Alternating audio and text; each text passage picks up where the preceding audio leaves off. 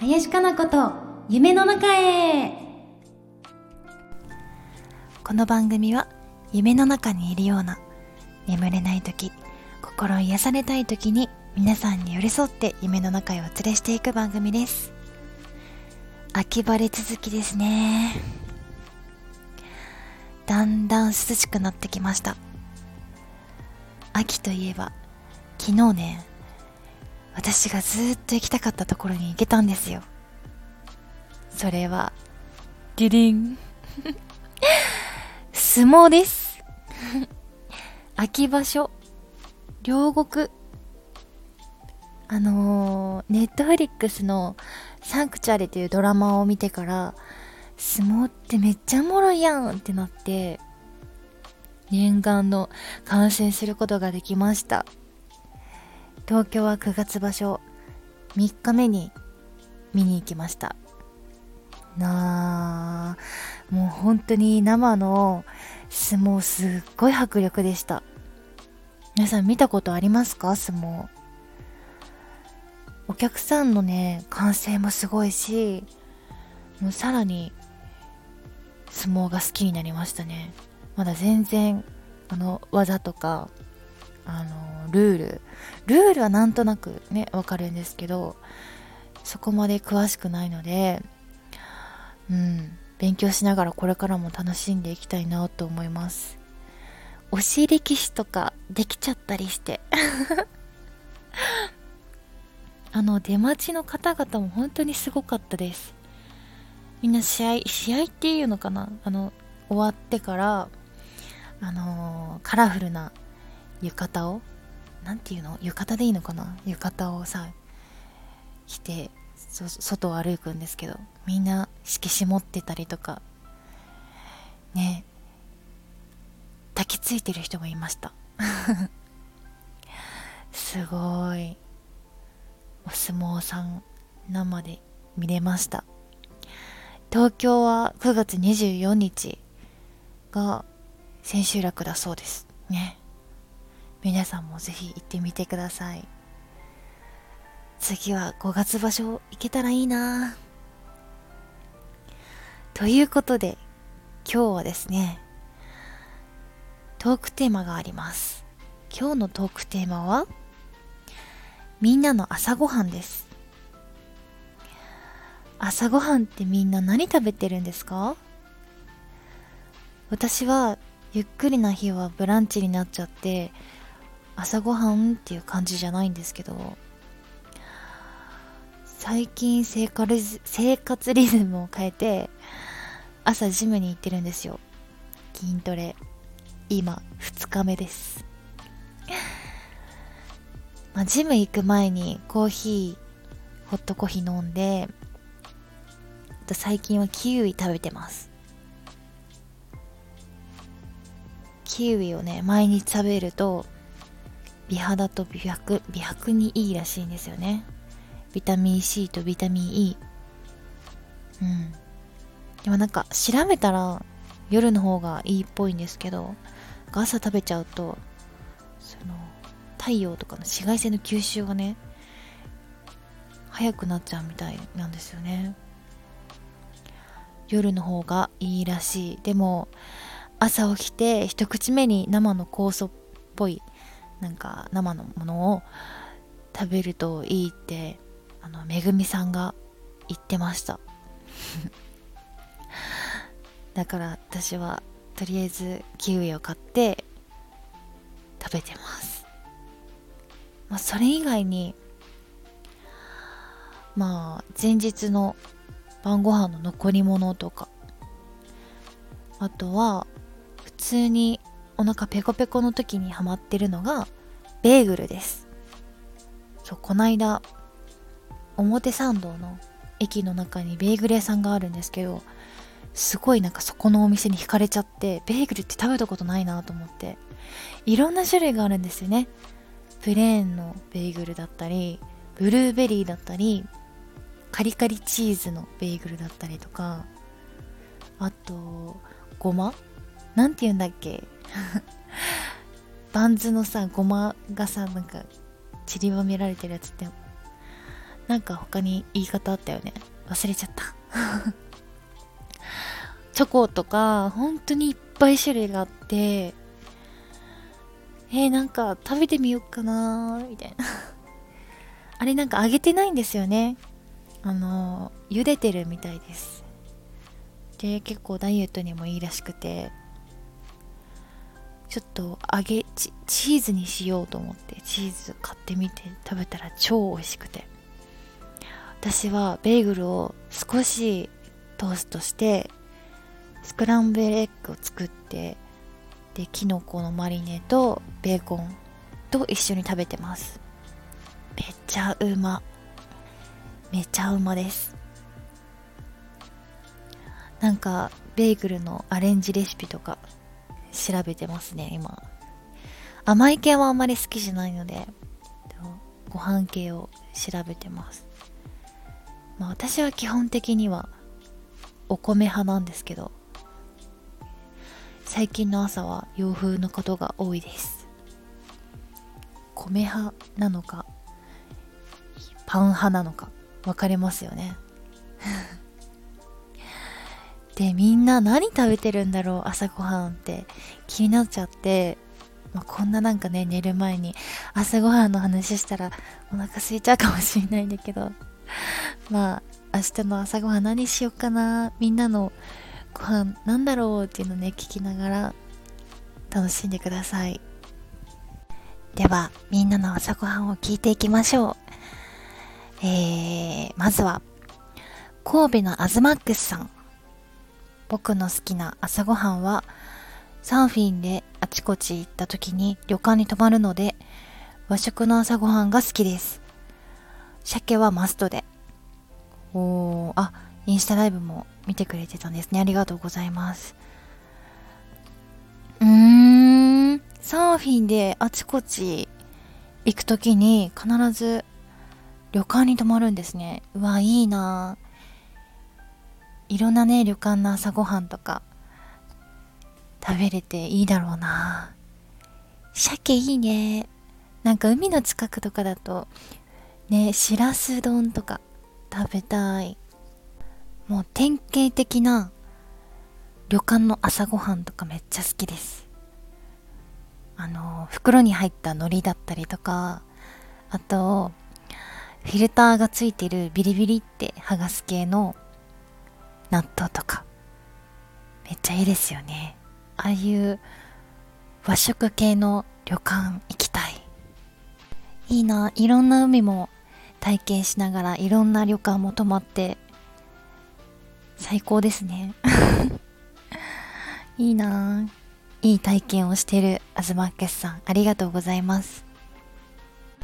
次ラジオネームはなしですね。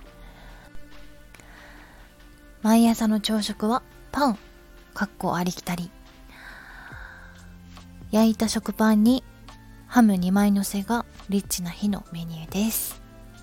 ありがとうございます。ラジオメッセージ。パン派なんですね。いいですね。実は私も実家帰った時は毎朝このメニューです。トーストしたパンにハムを乗せて食べる。それですね。全く一緒です。最近の実家のご朝ごはんは。シンプルでめっちゃ美味しい。ありがとうございます。お次。お長。ありがとうございます。ラジオネームピクシーさん。かなひょうも去年函館に行ってましたが5月の後半にえー、五稜郭祭りの新選組パレードと土方歳三コンテストを見に函館に行ってきました。そんなコンテストがあるんですか？えー、新選組だらけそれも土方歳三だらけ。あ土方歳三のコスプレの方がめっちゃいたんですか？すごめちゃくちゃテンション上がりました。えー、函館で泊まったラベスタ。函館ベイの朝食バイキングがほんと豪華すぎてすごかったです。いくらの盛り放題をはじめ海鮮から肉北海道ならではの取り立て野菜あとパンがすごいんです。えー、全料理制覇するのには3日くらいかかりそうなくらいなんです。いろんな人が YouTube とかに上げてるので皆さん一度見てみてください。よだれが止まりませんよ。わら 毎回リアルタイムで聞けないのでアーカイブで拝聴しています。かなよの声に癒されながら聞いています。これからも頑張ってください。ありがとうございます。わー五稜郭懐かしい。私も去年の秋家族旅行で行きました五稜郭初めての北海道旅行で。今年も北海道行きたいな。行けるかな。いいですね。ラビスタ結構聞いたことある。有名ですよね。私も多分旅行行く前に調べてたところがここかも。私も YouTube 見たことあります。朝食が本当に豪華でもう忘れちゃったけど種類がとにかくすごいんですよね。そういくら盛り放題とかもあって。えー、ピクシーさん行ってきたんだ。いいな。今年行きたいな。ちょっと提案してみよう。五稜郭も紅葉だらけですよね。また私の YouTube のねチャンネルにもの函館旅行の動画があるんですけどまたそれ見たくなりました。ちょっと一応貼っときますね下に。ぜひ見てください。そういうバイキングとかもいいですよね。北海道は北海道ならではのバイキングの朝食。超豪華じゃないですか。最高ご飯最高な朝食を紹介してくれてありがとうございますピクシーさん。それではお次。ラジオネーム、おかも、おかとももと、おか、おかとももとさん。ごめんなさい、言えな、言えなかった。かなこさん、こんにちは。僕は都内の商店街で4品店を1階で営み、上が住居スペースで育ったんですが、中学生の時に某お持ち帰り寿司チェーン店が家の前にできて売れ残りの従業員だけではさばききれないという理由で毎日食べてくださいってもらっていたんです。すごい。えー、最初のうちは朝からお寿司だってテンション上がってたんですがそれが毎朝続くとだんだんありがたみがなくなってきて特に握り寿司じゃなくちらし寿司が毎朝続いたり。ほう。贅沢な悩みですが中高生の時は毎日のように酢飯な朝食が続いたせいでたまにベタな納豆や目玉焼きや焼き魚の朝ごはんにテンションが上がるようになった時代を思い出します。うわー贅沢だけどな。でも私も毎日毎朝酢飯はちょっと無理かも。たまにだったらさテンション上がるけどちらし寿司ね。お寿司お寿司だったらお寿司も毎日いけるかな。でもすごいね。家の前にお持ち帰り寿司チェーン店ができたんだ。それをもらえるのすごくすごいね。それも多分中学生のこの岡友本さんが あの行ったからもらえたんですかね。どうなんだろう。羨ましいけどちょっと毎日続くと厳しいね。確かにそれだったら納豆とか焼き魚目玉焼きがちょっとね恋しくなりますよねえー、面白いそんなお話もあるんだあれですかね納豆を食べながら酢飯 焼き魚食べながら酢飯。目玉焼き食べながら酢飯。みたいな感じだったんですかね。いやー、それはよく頑張りました。それはもう忘れられない、忘れられない思い出ですね。ありがとうございます。面白い。続いて、ラジオネームハオルチアさん。私の朝食はお米におかかや佃煮を振りかけて食べます。しかも毎日です。体調が悪くても、あまりお腹が空いていない日も、佃煮の甘みで書き込めます。かっこ、休みの日はしっかり食べます。かなこさんは連日同じものを食べれますか？ありがとうございます。